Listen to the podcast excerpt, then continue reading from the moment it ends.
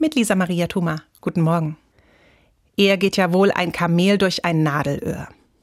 Ab und an höre ich diese Redensart. Wer das sagt, möchte damit betonen, dass etwas absolut unwahrscheinlich oder sogar ganz unmöglich ist. Ursprünglich stammt die Redensart aus der Bibel. Ein Mann kommt zu Jesus und fragt ihn, was muss ich tun, um in den Himmel zu kommen? Jesus antwortet, halte dich an die Gebote. Der Mann sagt, das mache ich längst. Und Jesus ergänzt, dann tu noch das.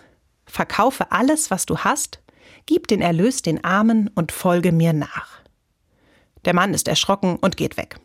Und Jesus erklärt den Umstehenden, tja, eher geht ein Kamel durch ein Nadelöhr, als dass ein Reicher ins Reich Gottes kommt.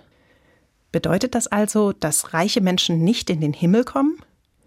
Falls ja, sieht es für uns Deutsche ziemlich schlecht aus. Denn selbst wenn wir keine Millionäre sind, gehören wir im weltweiten Vergleich zu den reichsten Menschen. Was also können wir tun? Folge mir nach, sagt Jesus. In der Zeit, als die Bibel geschrieben wurde, war das ein radikaler Schritt. Es konnte bedeuten, dass man mit seiner Familie brechen oder seine Heimat verlassen muss. Und vielleicht eben auch seinen Besitz verliert. Heute ist Christin sein in vielen Teilen der Welt nicht mehr mit einem solch hohen Risiko verbunden. Ich bin aber überzeugt, wenn mir mein Glaube wichtig ist, hat das immer noch echte Konsequenzen für mein Leben. Jesus nachzufolgen bedeutet, ich kann nicht die Augen davor verschließen, wie reich ich beschenkt bin und welche Privilegien ich habe.